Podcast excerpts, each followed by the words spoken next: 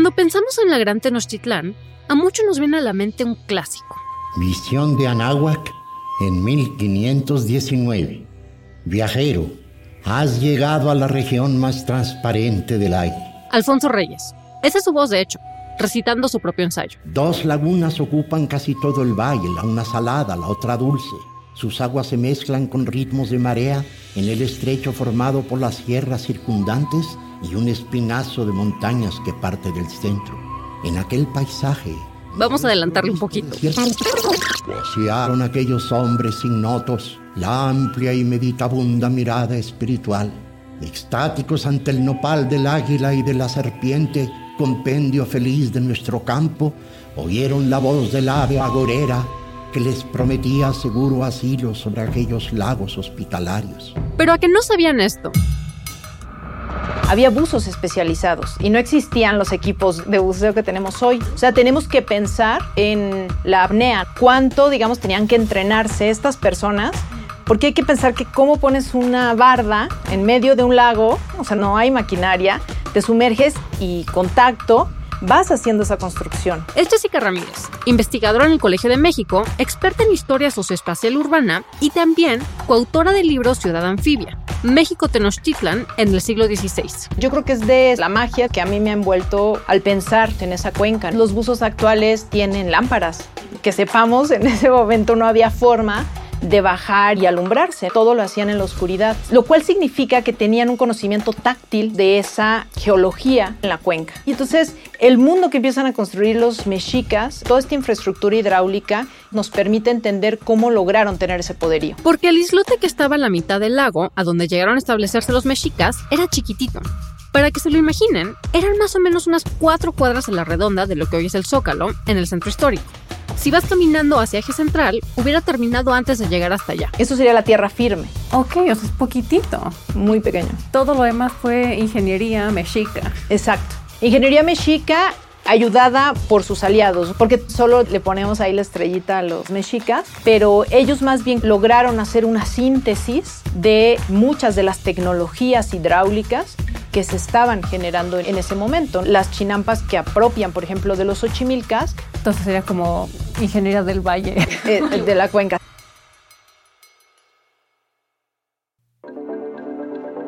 ¿Cómo era la Gran Tenochtitlán antes y después de la llegada de los españoles? ¿Cómo se fue transformando de ser una ciudad acuática a una terrestre? ¿Qué tiene que ver la distribución del agua en la cuenca en tiempos prehispánicos con las divisiones sociales tan marcadas que vemos incluso hoy en día entre el oriente y el poniente en la Ciudad de México? Esto es Pasado Presente, un podcast del Centro de Estudios Históricos del Colegio de México en el que historiadoras e historiadores nos cuentan las bases para entender nuestro presente. Yo soy Lucina Melesio y en este episodio platiqué con Jessica Ramírez sobre cómo evolucionó la ciudad anfibia de tiempos de los mexicas a la Ciudad de México de hoy. Soy Jessica Ramírez Méndez y hago historia del siglo XVI, propiamente de los nodos urbanos en las ciudades modernas. Ok. Y eres autora de un libro que nos interesó mucho por acá. ¿Me cuentas un poquito de tu libro? Sí, bueno, es en coautoría con Antonio Rubial García. El título es Ciudad Anfibia, México Tenochtitlan en el siglo XVI. Y justo lo que intentamos fue platicar de manera un tanto general, ¿no? dar un panorama de cómo se transformó no solo en un sentido geográfico, sino también social el islote en el que estaban establecidos los mexicas y luego pues ya lo que fue la sociedad novohispana. Entrando a ese tema, ¿nos puedes ubicar un poquito como en el Valle de México antes de la Gran Tenochtitlán? ¿Cómo era? ¿Qué lagos había y quiénes eran los que estaban alrededor del lago? Ese establecimiento es literal de millones de años, se fue configurando a partir de diferentes erupciones volcánicas, que es lo que dio, digamos, lugar a la configuración de esa cuenca. Es una cuenca cerrada, decimos que es endorreica, ¿no? Es decir, que no tiene salidas hacia el mar, lo cual el agua, digamos, ahí se acumula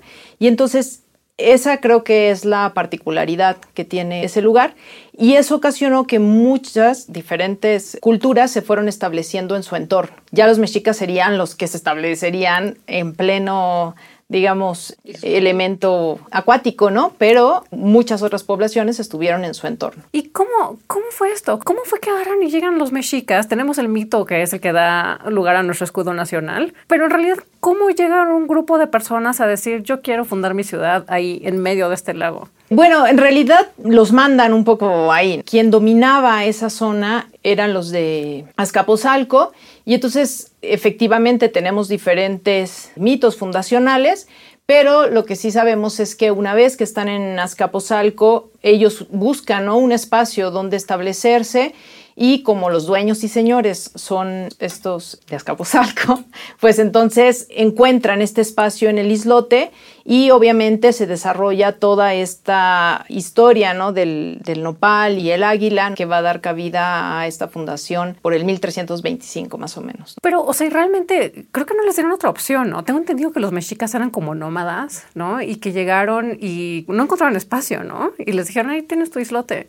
o sea, ¿cómo fue eso? Porque no es como...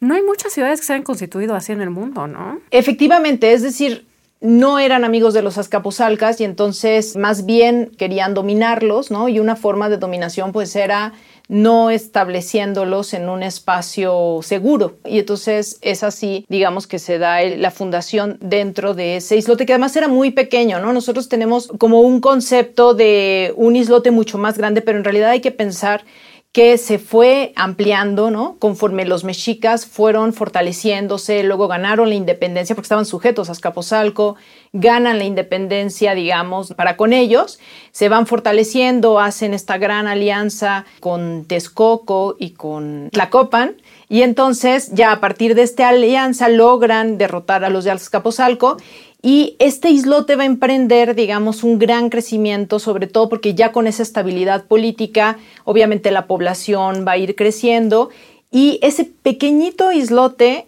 lo van a empezar, digamos, a transformar, empieza la gran transformación donde va a tener, digamos, un gran espacio, lo que será la zona chinampera. ¿no? Hay que pensar que esto que vemos ahora en Xochimilco o este pequeño vestigio es un vestigio de lo que fue. Y entonces fueron ampliando la superficie y se convirtió tanto en superficie cultivable, pero también en una superficie habitable, exactamente, ¿no?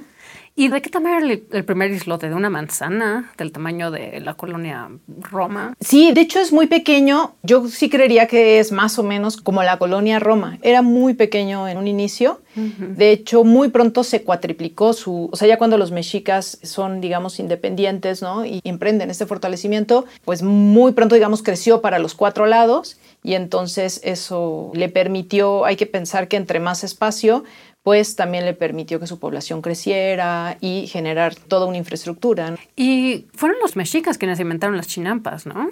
No, en realidad no sabemos con precisión quién las inventó. Ya los xochimilcas justamente ya las ocupaban, ¿no? Que ellos estaban establecidos en el sur. Ah. Porque esta cuenca estaba constituida de cinco lagos. Esto es fundamental para entender cómo se desarrolla la vida de los mexicas y cómo se constituyen con lo que hemos llamado este gran imperio, ¿no? Esta cuenca, digamos, tenía al norte dos lagos que sería el de Zumpango, que ahora pues ya es una colonia totalmente habitada, ¿no? El de Jaltocan. Estos eran de aguas saladas. Luego hacia el centro tendríamos lo que es el lago de Texcoco, también de agua salada, y luego al sur tendríamos los dos lagos de agua dulce, que es el de Chalco y el de Xochimilco. Algo que empezaron a hacer los mexicas desde que se establecen en el islote es intentar, digamos, aislar el agua salada, porque estaban conectados todos estos lagos, y entonces van haciendo una infraestructura que luego se convertirá en un gran albarradón, como en una gran muralla, que va a intentar generar que esa agua salada no se toque con el agua dulce del sur. Por eso decimos que hay otra laguna que se le llama la Laguna de México, que es una laguna, vamos a decir, artificial, porque lo que hicieron fue al poner esta albarrada en la zona oriente, separaban el lago de Texcoco, que está en el oriente, de, digamos, lo que serían las aguas dulces de Xochimilco y Chalco y lo que sería la Laguna de México. Y en medio de esa laguna es donde justamente quedó el islote y los mexicas. Ah. ¿Por qué te digo todo esto? Porque la zona chinampera logró desarrollarse en estas aguas que no eran tan salitrosas, ¿no? Digamos que toda la producción agrícola pues obviamente necesitaba sobre todo de aguas dulces. A mí siempre me ha maravillado, de verdad me ha parecido mágico pensar en toda esta infraestructura hidráulica, ¿no? Porque tenemos que pensar que no solo era poner una muralla de entrada, y eso nos lo dicen las crónicas, es había buzos especializados y no existían los equipos de buceo que tenemos hoy. O sea, tenemos que pensar en la apnea, cuánto, digamos, tenían que entrenarse estas personas, porque hay que pensar que cómo pones una barda en medio de un lago, ¿no? Sin que tengas que tú sumergirte, no hay maquinaria, te sumerges y contacto vas haciendo esa construcción. Es algo que yo creo que muy pocas veces se habla, pero yo creo que es de esa, la magia, digamos, que a mí me ha envuelto al pensar, digamos, en esa cuenca, ¿no? La otra es los buzos actuales tienen lámparas, que sepamos, en ese momento no había forma de bajar y alumbrarse, ¿no? en realidad todo lo hacían en la oscuridad lo cual significa que tenían un conocimiento táctil, digamos, de esa geología que estaba en la cuenca, ¿no? Y entonces el mundo que empiezan a construir los mexicas en torno a este gran lecho lacustre es fundamental porque lo que ellos logran hacer, sobre todo a partir del siglo XV, o sea, estoy hablando de 1450, entre 1450 y finales del XV aún hasta la llegada de los españoles, es justamente comenzar a construir toda esta infraestructura hidráulica que solo así, digamos, nos permite entender cómo lograron tener ese poderío. Tenemos que pensar que una cuenca con también estas variantes de sal lo que ocasionaba es que hubiera muchos productos y de muchos tipos. Me refiero desde la fauna, una diversidad de flora y fauna impresionante, que va desde patos, larvas, peces, Ajolotes. Ajolotes, por supuesto. Pero también, por ejemplo, tules, ¿no? Que servía para hacer las cestas. Toda la cantidad proteica. Ahora los que han hecho muchos estudios de alimentación de ese momento han visto como todas las larvas, los huevecillos de hormigas, de diferentes especies, digamos, anfibias se las comían y esa era, digamos, parte de la dieta proteica que tenían ¿no? los indígenas. Entonces, lo que te quiero decir es que el hecho de que hubiera esta diversidad en cuestión de la constitución de las aguas daba a su vez una diversidad de fauna y flora que les permitía enriquecerse, ¿no? Otra cosa, hablando mucho del título del libro, pero que tiene que ver con el desarrollo propio de los mexicas, es que nos gusta pensar en esta ciudad anfibia, pero yo creo que hablar de la ciudad anfibia es hablar de la ciudad del siglo XVI. Tengo la impresión, y entre más me meto a estudiar esto, más me queda claro, que en realidad era una ciudad acuática antes. O sea, porque si nosotros vemos los registros, en realidad prácticamente todo el movimiento, no todo el comercio, las comunicaciones, eran por agua. De hecho, las crónicas nos hablan que los canales terrestres eran muy delgados, porque en realidad no tenía sentido, todo lo movían por los canales y lo que luego llamaban, ¿no? Las calles de agua. Las casas internamente tenían pues sus callejones de agua, ¿no? Por ahí llegaba la canoa, digamos, de cada uno de los pobladores, ¿no? De cada uno de los habitantes. Ahí bajaban sus provisiones y entonces ahí se ponían, digamos, a cocinar, ¿no? En el ambiente doméstico. Como María Candelaria, ¿no? Ándale, ándale, sí, sí, literalmente. Y luego, digamos, empieza este proceso, y eso se va a ver mucho a partir de la conquista, de pensar una ciudad terrestre. Esa yo creo que es un quiebre fundamental en el siglo XVI. Y antes de que vayamos a la ciudad terrestre, porque primero me estás contando de los cinco lagos, ¿quiénes más estaban ahí antes de que llegaran los aztecas? Eh, estaban los Xochimilcas, los Chalcas, Azcapotzalco, y muchas otras agrupaciones que no...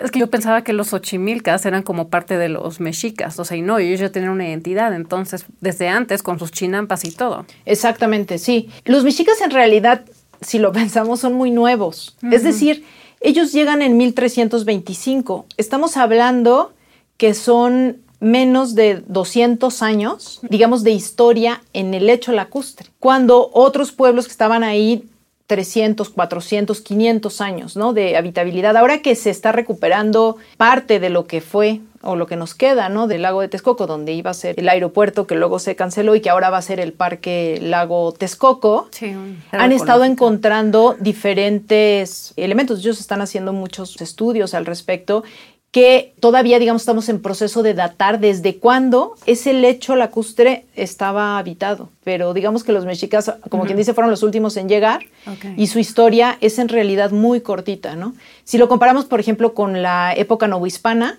la época novohispana son 300 años. Los mexicas se desarrollaron ahí solo 200 años. No, pues es mucha la diferencia. Y también me imagino que de ahí viene toda esta identidad de los ochimilcas, ¿no? Porque ahorita hablan mucho, o sea, tienen como mucha identidad de pueblo y sus tradiciones, ¿no? O sea, incluso la, la historia de la Llorona, o sea, ellos se refieren a que es de Xochimilco, ¿no? Es como de la Ciudad de México. Sí, vale la pena recordar que fueron los españoles los que homogeneizaron a las diferentes culturas indígenas. La diversidad en la cuenca, y por diversidad quiero decir culturalmente, pues había diferencias fundamentales, era muy amplia, ¿no? Esta diversidad. Cuando llegan los españoles, una forma, digamos, de normar, de jurídicamente poder controlar ese espacio es llamándolos bajo la categoría indios. Pero los indios como tal en ese momento no existen. Existen los ochimilcas, existen los mexicas, existen los otomís, los matlacincas, los zapotecas, los mixtecos. Claro. ¿no? Y entonces creo que atender esa diversidad y que se está haciendo lleva algunos años, la historiografía tratando de atender estas diferencias nos permitirá pues enriquecer mucho pues esta historia que hemos digamos clasificado como la historia indígena. Y yo creo que de ahí viene mucho lo que ha pasado con Xochimilco, ¿no? Con lugares como Xochimilco donde ellos mismos han tratado de rescatar mucho de lo que ellos consideran y que ahora se llama como los pueblos originarios, ¿no? Eh, ok, entonces retomando esto, okay, digamos que es una cuenca súper diversa, con pueblos que, bueno, ahora llamamos originarios, pero en ese entonces pues, eran los pueblos que estaban ahí. Están los ochimilques que ya, tenían sus chinampas, ¿no? Los mexicas se fueron expandiendo de su islote hasta abarcar todo. Sí. ¿Y cómo se constituyó esta ciudad acuática antes de que fuera antigua? O sea, ¿tenía calzadas o esas son después? ¿Cómo estaban los barrios ahí? Si nos puedes pintar como una imagen de la Gran Tenochtitlán antes de que llegaran los españoles, ya cuando estaba como en su máximo esplendor, digamos. Pues a partir de los diferentes estudios sabemos que en ese momento los mexicas ya habían logrado vamos a decir, como comunicarse de manera muy certera con la naturaleza, sobre todo porque habían alcanzado un nivel importante de control y de entender cómo era esta cuenca, cómo funcionaba, ¿no? Al final, por ejemplo, en 1400, bueno, mediados del siglo XV, sabemos que hubo una gran inundación y tuvieron justamente que replantearse cómo iba a ser el sistema hidráulico, qué necesitaban hacer, generaron compuertas, lo que permitía justamente nivelar, ¿no? Sabían que en verano, en primavera, iban a tener más lluvias, digamos, y entonces los niveles iban a subir. Y esto, digamos, te lo comento porque se refleja mucho en lo que va a ser esa ciudad acuática, en qué forma tuvo y cómo se configuró antes de la llegada de los españoles. Todos hemos visto eh, la maqueta de Templo Mayor ¿no? y sabemos que está este centro ceremonial hacia la parte oriental, digamos, hacia donde está Palacio Nacional para ubicarnos. Ahí estaba en este templo, digamos, dedicado a dos elementos fundamentales que va a ser Tlaloc y Huitzilopochtli, el dios de la lluvia, el dios de la guerra. Y justamente fíjate, el astro, o sea, el sol, en primavera, verano, pues sobre todo salía del lado de donde estaba el templo de Tlaloc, es decir, era la parte agrícola, ¿no? Lo que atendía todo lo que tenía que ver con la producción de las chinampas, no diría de la tierra, sino de las chinampas, ahorita digo por qué. Y otoño, invierno era más dedicado a la guerra, a la caza, ¿no? Porque acababa, digamos, ese ciclo agrícola. Lo que te quiero decir es que esta ciudad acuática estaba constituida por este centro ceremonial y prácticamente todo el entorno nos tendríamos que imaginar a partir de canales de agua, que es una gran red. Yo me imagino como un tejido, ¿no? Donde había mucho movimiento por canoas y que estaban conectadas tanto hacia el lado oriental con Texcoco, hacia el lado norte, digamos, hacia lo que hoy sería el Tepeyac. Y más allá de toda esta red de canales acuáticos estaban estas grandes calzadas que son las que comunicaban este islote con tierra firme, ¿no? Y entonces tenemos la calzada fundamental de la que habremos de hablar, que es la que hoy conocemos como la calle de Tacuba. Esa hay que pensar que es el trecho más corto para llegar a tierra firme, digamos, de lo que era el islote hacia Tacuba. Esa era la calzada principal. Y cuando pensamos en calzadas, ¿qué son como chinampas unidas a tierra? Sí, esa calzada de hecho es la tenemos retratada, por ejemplo, en una pintura de Diego Rivera, que es literal, eh, insisto, el camino de tierra era muy angosto y luego de cada lado pues era agua. De hecho sabemos que mm, a veces para limpiar, porque hay que constantemente obviamente limpiar estos canales, etcétera, a veces tapaban uno para limpiarlo mientras el otro lo dejaban circulando, ¿no? Aunque la idea es que siempre estuvieran circulando ambos, digamos, ¿no? Porque algo que lograron los mexicas también fue ver cómo eran las corrientes. Hay que pensar que, por eso decía que es una cuenca endorreica, eso significa que podría ser un agua estancada, ¿no? Pero estas poblaciones de las que hablamos, del entorno de la cuenca, se establecieron en donde llegaban los afluentes de los ríos, porque ahí se generaban un movimiento, ¿no? Ah. Y entonces estos movimientos también lo supieron, digamos, tuvieron conocimiento perfecto de cómo eran estos movimientos y a partir de los movimientos del agua generaban que las barcazas, las canoas circularan mejor. Obviamente la calzada de Tacuba no solo eran calzadas. Bueno, te digo cuáles son las calzadas y ahorita comento un poco más, ¿no? O sea, está la de Tacuba, está la que va a Iztapalapa, que conectaba al islote con el sur, Iztapalapa y Xochimilco, digamos, ¿no? Y luego la del norte, ¿no? Que llegaría a lo que hoy consideraríamos el Tepeyac. ¿Tlalpan no era una de esas? Tlalpan, sí, la calzada Iztapalapa. Ah, es la Tlalpan. Esa es la que se convierte en Tlalpan, que es la línea del metro. Ok, ok. La azul, que va a Tasqueña Zócalo, bueno, llega hasta Cuatro Caminos, pero esa reproduciría de hecho la calzada Iztapalapa. Y entonces, estas calzadas servían, tenían mucha utilidad. Lo primero es las conexiones por tierra firme cuando se necesitaba algo, ¿no? Sobre todo si se necesitaba algún servicio, vamos a decir, peatonal. Por ejemplo, cuando los hombres llegaban de la guerra, llegaban a Tacuba y por ahí desfilaban y hacían la entrada triunfal hacia el centro, hacia lo que hoy conocemos como Templo Mayor, ¿no? La otra función de las calzadas es justamente que regulaban los pasos de agua. Entonces, abrían una compuerta, cerraban otra y entonces literalmente eran vasos reguladores lo que tenemos ahí. El otro elemento fundamental es que eran como que marcaban la propiedad de agua, ¿no? Estamos hablando que son productos, por eso te digo que es una ciudad totalmente acuática. Entonces los productos que están ahí en juego, pues tal vez no es la casa del vecino, ¿no? Sino los patos, las larvas, todas las aves, ¿no? Los peces. Entonces, ¿dónde pescaba cada uno de los pueblos que están establecidos en el entorno? Entonces, las propias calzadas daban los derechos de agua, ¿no? En lugar de los derechos de tierra, ahí en ese caso son los derechos de agua. Y bueno, pues esa es más o menos la función de las calzadas, que era lo más terrestre, vamos a decir, más allá de la parte céntrica de Templo Mayor. Y todo lo demás hay que imaginarlo eso, como un tejido con muchas calles, pero calles de agua más que de tierra. Y entonces estas calzadas eran de tierra y tenían al lado sus canales como las ciclopistas. Ah, sí, la ciclovía. Ajá, o sea, sí me lo imagino, pero con canales de agua juntito. Sí, creo que tendríamos que cambiar. Imagínate tú que la ciclovía sería lo terrestre. Ah. No sé, pienso en Avenida Revolución. La ciclovía sería lo terrestre y el resto de Avenida de Revolución es el agua. Ok, o sea, si era más agua, todo era por canoas y demás. Exactamente. Cuando cierras los ojos y te imaginas a la Gran Tenochtitlán en este momento, esta ciudad acuática, ¿qué, qué es lo que ves? Veo, siempre pienso en esta imagen de cuando llegaron los españoles.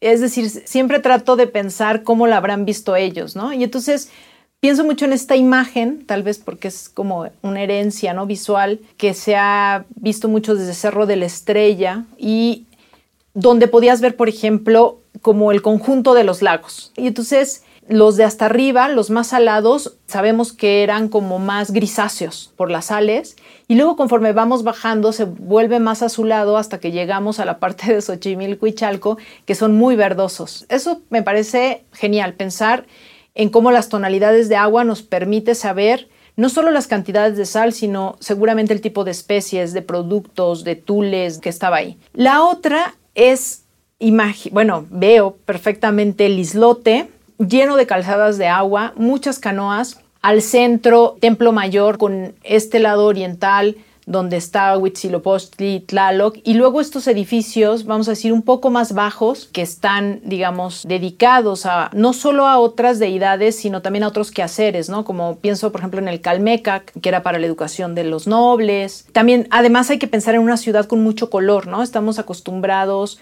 en ver la piedra, pero todo eso tenía color e imagino las tres calzadas terrestres de conexión, que son las que más se veían, ¿no? norte, sur y poniente, y al oriente, pues el gran lago de Texcoco, que además era inmenso. Solemos tal vez minimizar uno porque no lo vemos, pero solo para que nos demos una idea, se calcula que ahorita el parque este de Lago de Texcoco es como el 2% de lo que fue en su momento el Lago de Texcoco, ¿sí?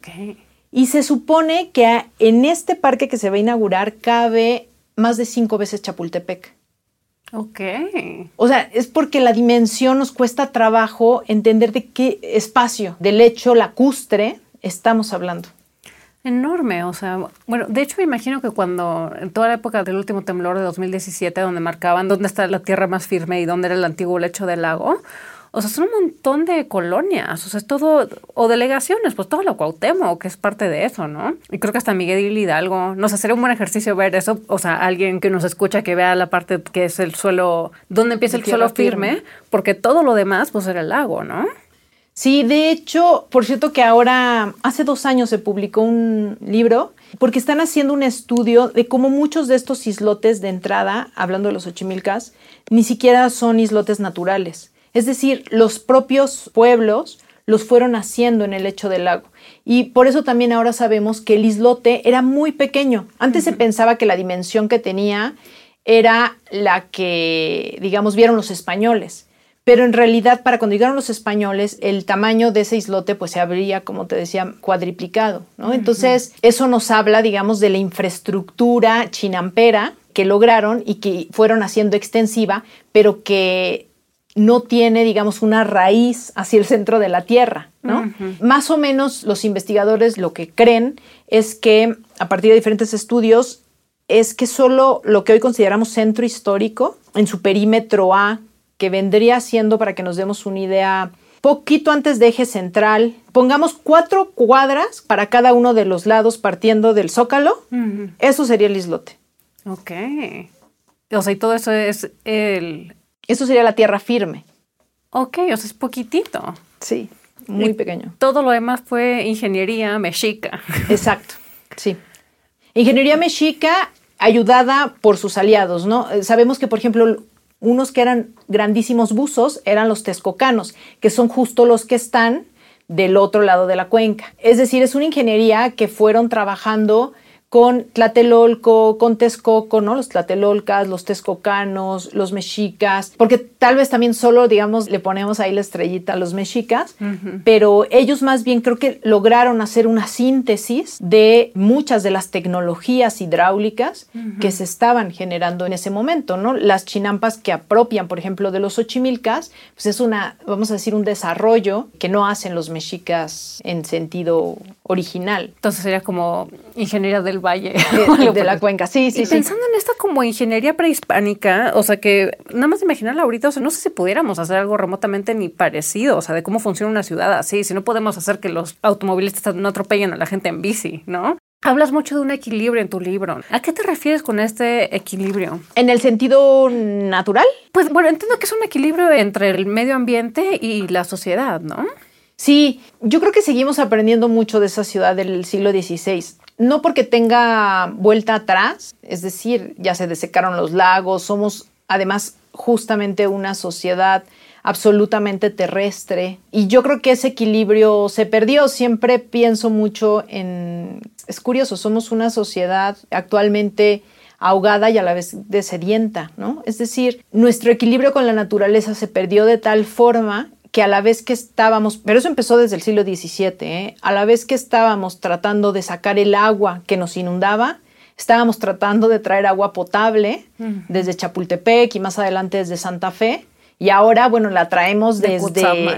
y más allá, ¿no? hay proyectos de traer ya agua de cientos de kilómetros para poder, digamos, aprovisionarnos pues, de este líquido vital. Y justamente creo que nos sigue enseñando que tenemos que buscar este equilibrio. Ahora hay proyectos que me han llamado mucho la atención de captación de agua de lluvia, ¿no? En las azoteas y que pasen por un filtro y nos permitan tener agua. Es decir, estamos buscando una reconciliación con ese medio natural eh, que perdimos hace siglos, pero que sí valdría la pena y vale la pena verlo, ¿no? Voltear a verlo, entenderlo y ver cómo sí se logró ese equilibrio. No quiero tampoco generar una idea romántica, no era tan sencillo, ya he hablado que hubo inundaciones a mediados del 15, aún a finales del 15, es decir, es como estos contratos que vas renovando con la naturaleza, pero al final de cuentas iban generando un diálogo que permitía que las sociedades se proveyeran de los recursos que daba la naturaleza en un equilibrio, ¿no? una vez que lograron conocerla, que lograron un poco integrarla en sus propias dinámicas. Y eso es algo que perdimos y que yo creo que ahora, más que nunca, tenemos que replantearnos y ver de nuevo. Es decir, cómo en el punto en el que estamos, buscar, no sé si logremos ese equilibrio, pero sí poner, digamos, nuestro granito de arena desde la captación de agua de lluvia. O la verdad es que a mí sí me parece que mm, el rescate del pedacito del lecho lacustre que nos queda en Texcoco, de Texcoco, creo que sí nos puede dar como muchas ideas de cómo podemos convivir, ¿no? En este proyecto que tiene la parte acuática, ¿no? Tiene mucho de agua, pero también tiene otros elementos. El rescate, digamos, de un elemento que nos permite ver la riqueza que nos puede dar un entorno natural que además es aprovechado, digamos, por la sociedad. Y este equilibrio del que hablas, porque entiendo que no solamente es que no faltaba el agua, porque además la, la tenían muy bien dividida, entiendo que las chinampas proveían de suficiente comida para la población que había ahí, ¿no? Sí, ahora los estudios que han visto eso calculan que las chinampas no dejaban de ser productivas, o sea, no tenía que haber esto de descansar la tierra, como en muchos casos tiene que haber lo de rotaciones. En este caso parece que lograban tener hasta cuatro cosechas en un año. Mm. lo cual permitió que entonces la población estuviera mejor alimentada, con lo cual se reprodujo, con lo cual aumentó la población y eso implicaba hacer más chinampas. Entonces hacían más chinampas, mejor alimentados, más población y así. Llegó un momento en el que, como sucede, la presión, digamos, de población que había implicó luego pues generar obviamente toda una serie de conquistas para que entonces los pueblos conquistados proveyeran de recursos porque efectivamente ya el islote no daba lo suficiente para la cantidad de población que entonces ya había, mm. Es como el ciclo, yo creo que de la humanidad un poco, ¿no? Y entonces, o sea, lo que nos ha enseñado la historia, pues cuando hay mucha presión alimenticia, pues hay conquistas, ¿no? En el entorno y para poder dar y alimentar a una población creciente. Y esa población que es alimentada digamos, se vuelve más fuerte y entonces hay más conquistas. Y eso lo podemos ver hasta la actualidad, ¿no? Ese es el gran problema que tenemos. Tal vez es otro tipo de conquistas, pero es así como funciona, ¿no? Claro, bueno, digo, sin idealizar demasiado ese pasado prehispánico, ¿qué es lo que pasa entonces? O sea, ¿cómo se pierde este equilibrio relativo, digamos, cuando llegan los españoles? O sea, ¿cómo fue que nos empezamos a hundir, que les empezó a faltar el agua, que se empezaron a inundar, este, que llegan los temblores, empiezan a caer las cosas? ¿Cómo se va perdiendo este equilibrio? Así como podemos ver que los mexicanos eran una sociedad acuática, los españoles eran una sociedad terrestre. Hay cosas que no pensamos mucho, por ejemplo, tenían que empezar a cegar los canales de agua para poder hacerlos más amplios en un sentido terrestre, porque los españoles traían caballos. Entonces, si querían andar a caballos, si querían andar en carrozas, pues necesitábamos ampliar, bueno, se necesitaba ampliar el espacio peatonal. La otra es justo, hay gente que dice, los indígenas prácticamente no caminaban, o sea, refiriéndose a que andaban siempre en canoas, ¿no? Y llegaban a su casa en canoa. Y los españoles no, los españoles pues eran personas, vamos a decir, de a pie entonces, o a caballo, digo, no eran muchos los caballos porque esos solo eran como los privilegiados. Entonces empiezan a cegarse los canales. Eso por un lado, va a ser fundamental entender esto. La otra es el tipo de construcción que ellos empiezan poco a poco a implementar. Lo que sabemos, por ejemplo, es que Templo Mayor, claro, hacía uso de mucha piedra, ¿no? Pero el entorno chinampero no. Y lo que vamos a ver aquí es que las construcciones para los españoles pues son de piedra, ¿no? De hecho, algunas de ellas se hacen además a manera de fortaleza, mm. ¿no? Entonces tienen, digamos, toda una tradición medieval constructiva que llega y que eso también va a incidir hasta en el peso que va a tener el islote, ¿no? Ah, porque además, bueno, y eso debí preguntártelo antes, o sea, entiendo que la forma en la que vivían, o sea, no todo el mundo vivía en la ciudad como después iban a vivir, ¿no? Por donde estaba Templo Mayor y todo eso eran como más centros ceremoniales y como mercados, ¿no? Y la gente vivía más en la periferia. Sí, digamos que pensemos como, pensemos en un cuadrado y dentro de ese cuadrado un pequeño cuadrado. Ese pequeño cuadrado sería templo mayor, ¿no? Y esa sería como la estructura más firme, digamos, más rocosa, que es lo que todavía lo podemos ver, digamos, en el museo, y los vestigios que nos quedan de los basamentos piramidales. En el entorno de ese cuadrado del que yo hablaba, del pequeño cuadrado del centro, es donde vivía la población. Y, insisto, vivían en estos espacios domésticos que no tenemos que pensar como esta casa de piedra, ¿no? Sino justamente mucho era con madera, con paja, que era tejida. Entonces las estructuras eran, vamos a decir, mucho más sencillas, un tanto más efímeras. Y la otra es que, insisto, los propios espacios domésticos tenían sus canales de agua. Entonces estamos hablando de empezar a solidificar el suelo cuando llegan los españoles para poder hacer otro tipo de estructuras. Esto sobre todo va a pasar en la zona central que es donde se van a establecer en principio los españoles, que es lo que se llamó la traza española. Pero bueno, entonces tenemos la parte de cegar canales de agua para hacerlo más terrestre, tenemos la parte de ser una sociedad mucho más peatonal y el otro elemento fundamental es que ellos empiezan a... A construir en piedra y, ah. trajeron como esta cosa medieval, ¿no? Exacto. Entonces sus casas tienen otras estructuras distintas. Y entonces empiezan a secar los canales, pues porque ellos prefieren caminar que andar ahí remando. Exacto, exacto. Y otro elemento que va a incidir es que van a necesitar mucha madera para estas nuevas construcciones. Entonces, todo lo que rodea la cuenca va a ser talado de manera impresionante. Eso, como todos sabemos, genera erosión pero sobre todo genera que las aguas, digamos, que bajan a la cuenca ya no haya niveles de absorción. Si nosotros quitamos árboles, ¿no? Pues la absorción es mucho menos de lo que se va a hacer en la parte de serranía. Entonces, digamos, el agua llega desbocada hacia la cuenca y entonces va a generar inundaciones. Al generar inundaciones, para los españoles va a ser más fácil, digamos, o la solución que se van a plantear es empezar a sacar agua. Y entonces es así como empieza en realidad el proceso para ir haciendo esta ciudad mucho más terrestre hasta que ya muy pronto no se plantean el desagüe y bueno, estos grandes proyectos de salida de agua. Sí, entonces eh, ya era afuera agua, una ciudad que nació para existir en el agua, la tuvieron que secar. Y por eso tenemos tantos problemas, supongo. Sí, se rompió este equilibrio y sobre todo porque efectivamente el piso geológico pues es un piso lacustre lo que le sigue dando las características como hoy, por ejemplo, que es tan difícil en el centro histórico que un edificio no tenga movimiento en la base, ¿no? En el, cimiento. sí. ¿Qué tanto se parecía, o sea, lo que vemos ahorita en Xochimilco, con esa zona de las chinampas, qué tanto se parecía a la antigua Tenochtitlán? Sí, no pensemos en la trajinera turística, digamos, sino todavía donde se llevan a cabo literalmente cultivos es muy parecido, es muy cercano eso. Ahora, eso hagámoslo extensivo, digamos, a toda la ciudad, ¿no?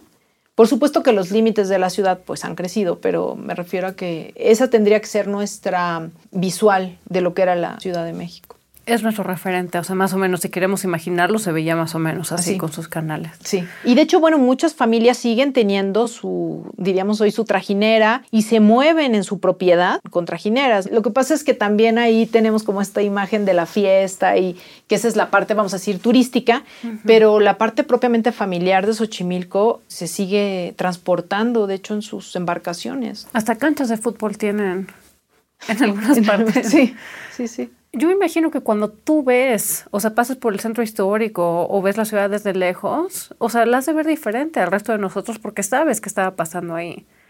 ¿Qué sientes cuando piensas en cómo cambió? A mí me gusta mucho recorrer el centro histórico.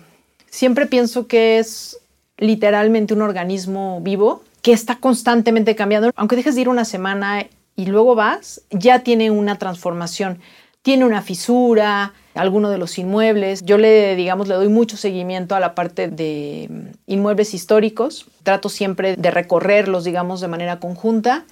Y mm, siempre es diferente porque seguimos nosotros apropiándonos de ese espacio y viviéndolo de forma diferente. Estas diferencias que hay entre la zona oriente del centro histórico y la zona poniente del centro histórico y cómo siguen, digamos, transformándose. Por ejemplo, cuando llevo a mis alumnos de práctica, hago un ejercicio muy básico. Ahora ya no se puede hacer porque ya no funciona, pero hasta hace unos años era que contaran cuántos botes de basura había de República de Argentina, o sea, digamos, donde está Palacio Nacional, hasta Eje Central, que sería la zona poniente.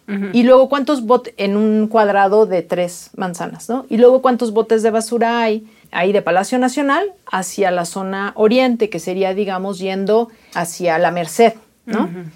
Y el ejercicio era muy lindo porque del lado oriente no había botes de basura, por ejemplo. Y tiene que ver con que hoy las concebimos como una es la zona turística y otra es la zona comercial, pero eso tiene también su origen en esta transformación del siglo XVI, ¿no? Creo que no podemos entender nuestra Ciudad de México si no es viendo esta configuración que se dio en ese siglo. ¿Y me puedes hablar un poquito de eso, o sea, de esta división, o sea, además, ¿por qué está tan marcada Oriente y Poniente? Sí, y que tiene que ver con el elemento natural. Ya platicábamos que del lado oriente estaba el lago de Texcoco y la zona próxima a salida a tierra firme estaba del lado poniente, donde es la calzada Tacuba. ¿no? Entonces, cuando llegan los españoles, mucho se ha hablado de ellos se apropian de este islote y hacen una traza donde iban a vivir en el centro, o sea, en este ideal utópico, ¿no? En el centro los españoles y en el entorno los indígenas, ¿no? Y entonces, cuando se hace la planeación de la ciudad y Alonso García Bravo hace la traza de las calles y cómo iba a quedar, que se dice en forma de damero, ¿no? Como un tablero de ajedrez, se dice mucho, ¿no? Que así quedó, digamos, organizada la ciudad hacia 1524, que es cuando los españoles se establecen en la Ciudad de México. Hay que recordar que aunque la conquista militar del centro es en 1521, primero se establecen en Coyoacán y de hecho se pensaba que ahí iba a quedar la ciudad, pero simbólicamente pues era mucho mejor, digamos, establecerse en lo que había sido el corazón del gran imperio mexica. Muchos soldados no están de acuerdo con Cortés, en fin, al final Hernán Cortés y otros no, pues deciden que sí tiene que quedar ahí está ahora el corazón del virreinato de la Nueva España. Y entonces cuando se establecen, claro, tienen muchos problemas. De entrada ellos no saben cómo organizarse en una ciudad acuática. Entonces lo primero es resguardar pues la salida a tierra firme que tienen y esa era Tacuba. De hecho, los relatos, un cronista que está escribiendo a mediados del siglo XVI, 1554, dice, es muy bonito porque dice cómo las azoteas de las casas de los españoles tenían piedras arriba, ¿no? Entonces, para defenderse. Para defenderse, ¿no? Si quieren salir, pues se suben a la azotea y desde ahí pueden tener, digamos, armas, ¿no? Que serían las piedras y pueden escapar. Era la salida más corta. De una insurrección indígena. Indígena, ¿no? Porque al final iban a estar en un entorno, o sea, rodeados de los recién conquistados, vamos a decir. Entonces, los primeros solares que se dan a españoles no es en el centro de la traza, o sea, no es lo primero que urgía poblar, sino lo que urgía poblar era esa calzada de salida. ¿no? Entonces, por eso vemos que las casas de Cortés están ahí, que es esto que ahora es el Monte de Piedad, la primer orden religiosa que era también fundamental para establecer la ciudad. Nadie se iba a querer quedar si no había quien te bendijera, ¿no? Que son los franciscanos, se establecen justo también sobre Tacuba, después de la casa de Cortés, y luego después de eso está la casa del que dirigía a los indígenas, porque Hernán Cortés nombra a un dirigente que es el puente, ¿no? Entre, digamos, de comunicación. Tú organizas a los indígenas, yo no los puedo organizar porque no tengo el conocimiento, ¿no? Que es Juan Velázquez Tlacotzin, bueno, se bautiza como Juan Velázquez, y luego junto está el tianguis. Es decir, tenemos todos los elementos de provisión de una ciudad sobre la calzada Tacuba. Por lo menos hasta 1530 habría que decir que eso se convierte como en el eje de habitación de los españoles. No va a ser sino hasta mediados del siglo XVI cuando la ciudad, digamos, se va a centrar, o sea, va a voltear a ver, digamos, hacia su plaza, donde ya el palacio, digamos, del virrey, la catedral, el ayuntamiento, el portal de mercaderes, todos van a ver hacia la plaza. Pero eso es hasta mediados del 16. Primero, o sea, lo que importa es sobrevivir. ¿De qué te vale una conquista? Si vas al tercer día de estar ahí, te van a matar. Entonces, ya una vez que logran más o menos tener el control un poco de la población, conocer, etcétera, es que se van a sentir lo suficientemente seguros, digamos, para voltear a ver, y eso se ve en los edificios del centro histórico aún hoy, hacia la plaza.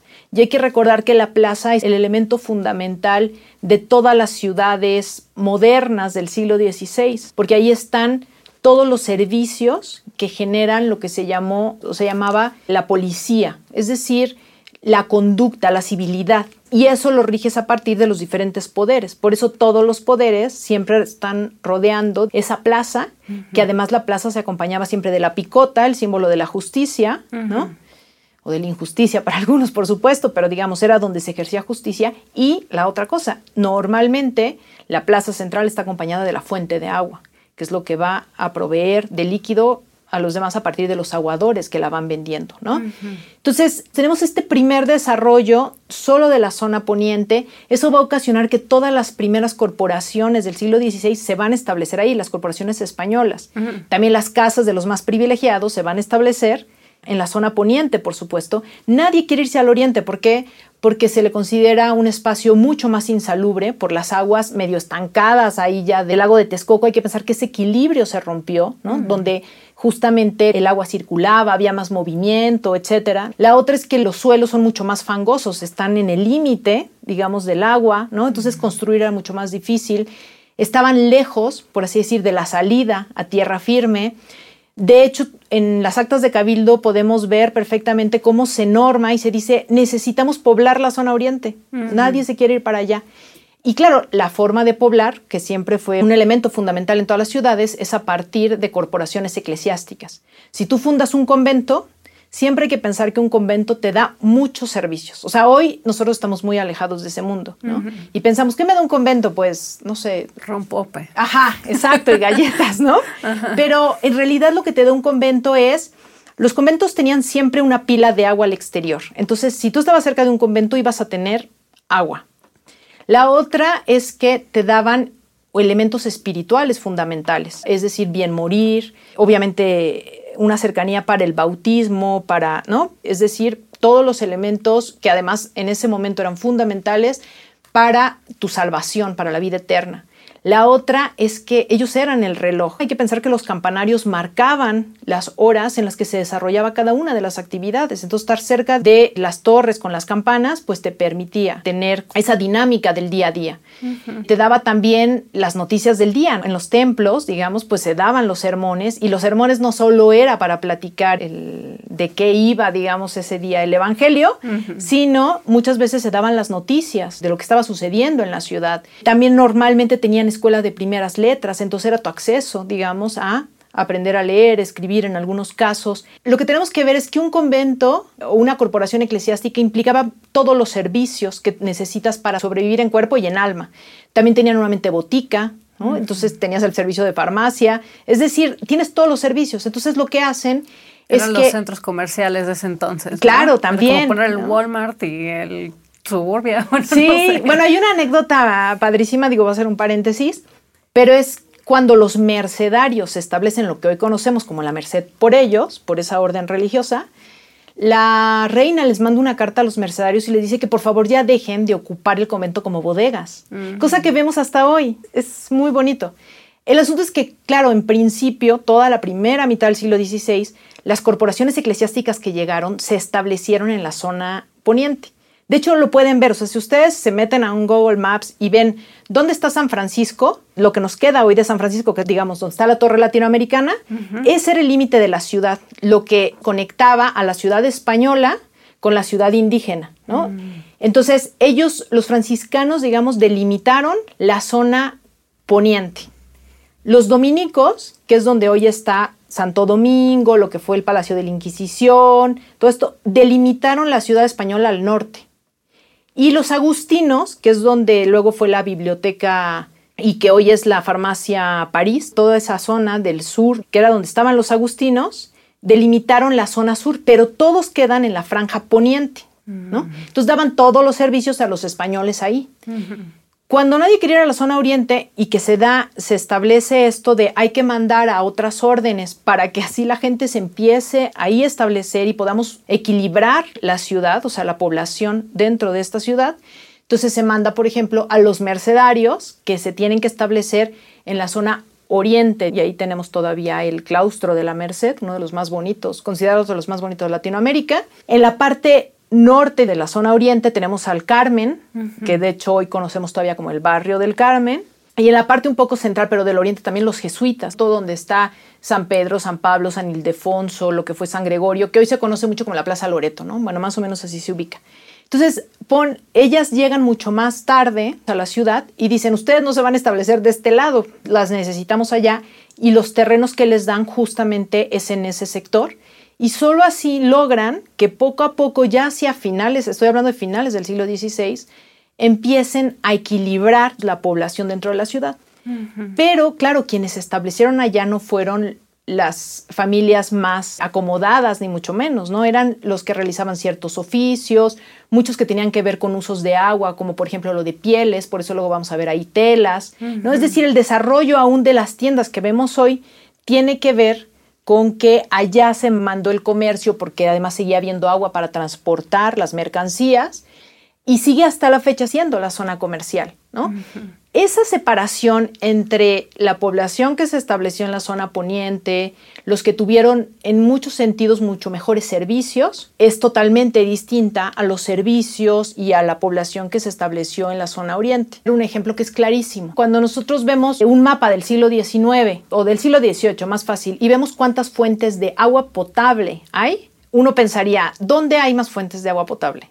Y entonces cuando lo vemos, pues en el oriente, y uno diría, ¿por qué no en el poniente si es una zona más privilegiada? Claro, porque los del poniente podían pagar un caño de agua subterráneo que llegara agua a su casa. Ah. Y en el oriente no. En el oriente lo que vemos son fuentes y la gente no tiene para pagar un caño de agua que lleve agua a su casa. Tiene que seguir yendo a las fuentes mm. a entonces proveerse de agua potable. Y claro, porque además el agua potable viene o de Chapultepec, que igual estamos hablando del poniente, o de Santa Fe, que estamos hablando del poniente. ¿no? Entonces, todo esto le dio, digamos, una configuración a las colonias, primero a los barrios y luego a las colonias que aún hoy, digamos, se manejan en muchos sentidos. No se habla que, por ejemplo, colonias que tienen más carestía de agua en la actualidad son las que están hacia la zona oriente, ¿no? Sí, está Palapa.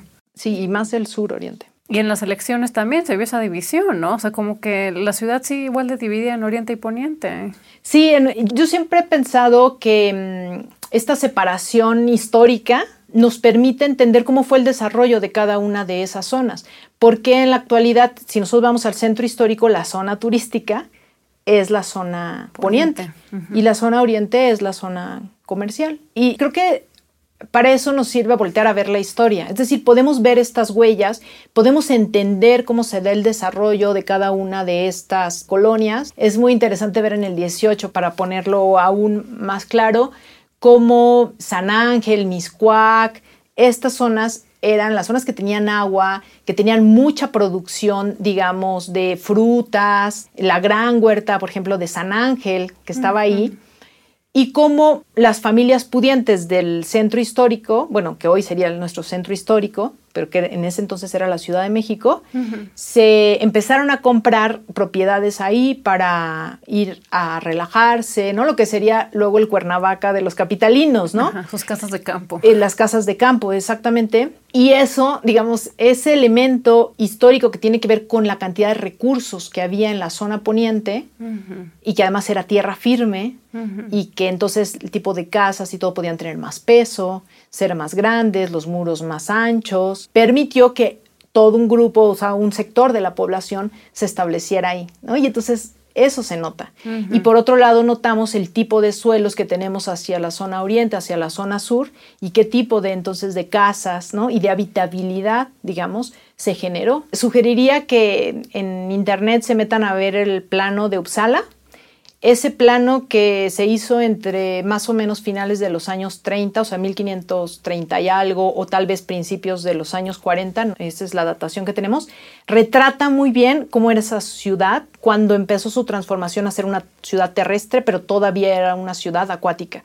Es el vestigio, digamos, es el retrato, la fotografía más cercana y además de ese momento que tenemos, ¿no? Entonces, Creo que a todos los que escuchen el podcast les permitiría acercarse más a esa ciudad y entenderla. Y cuando vayan al centro histórico, traten de hacer este ejercicio, ¿no? De ver qué sucede, digamos, de República de Argentina, que es esta calle, ¿no? Que está justo ahí entre Palacio Nacional y la Catedral, y caminen hacia ambos lados y pues que se dejen maravillar, digamos, de lo que nos queda de esa ciudad y de esa organización del siglo XVI y que todavía podemos ver, podemos caminar y que creo que es un privilegio. Esto fue Pasado Presente, Historia en Podcast. Muchas gracias por escucharnos. Yo soy Lucina Melesio. Este podcast fue producido por Quisaya Estudios para el Centro de Estudios Históricos del Colegio de México. En la producción estuvieron Carla Benítez, Sara Carrillo y Laura Silverio. El guion es mío. El diseño sonoro y la mezcla son de Carlos Jorge García y Tiger Lab. La grabación de la entrevista fue realizada en los estudios de la Coordinación de Educación Digital del Colegio de México. Queremos agradecer a Jessica Ramírez Méndez por su participación en este episodio. También a la colección Voz Viva de la UNAM por darnos permiso de reproducir el fragmento de Visión de Anáhuac en voz de Alfonso Reyes, el autor. De hecho, pueden encontrar más contenido de él y de otros autores en el repositorio www.vozviva.unam.mx. Échense un clavado. Gracias y hasta la próxima.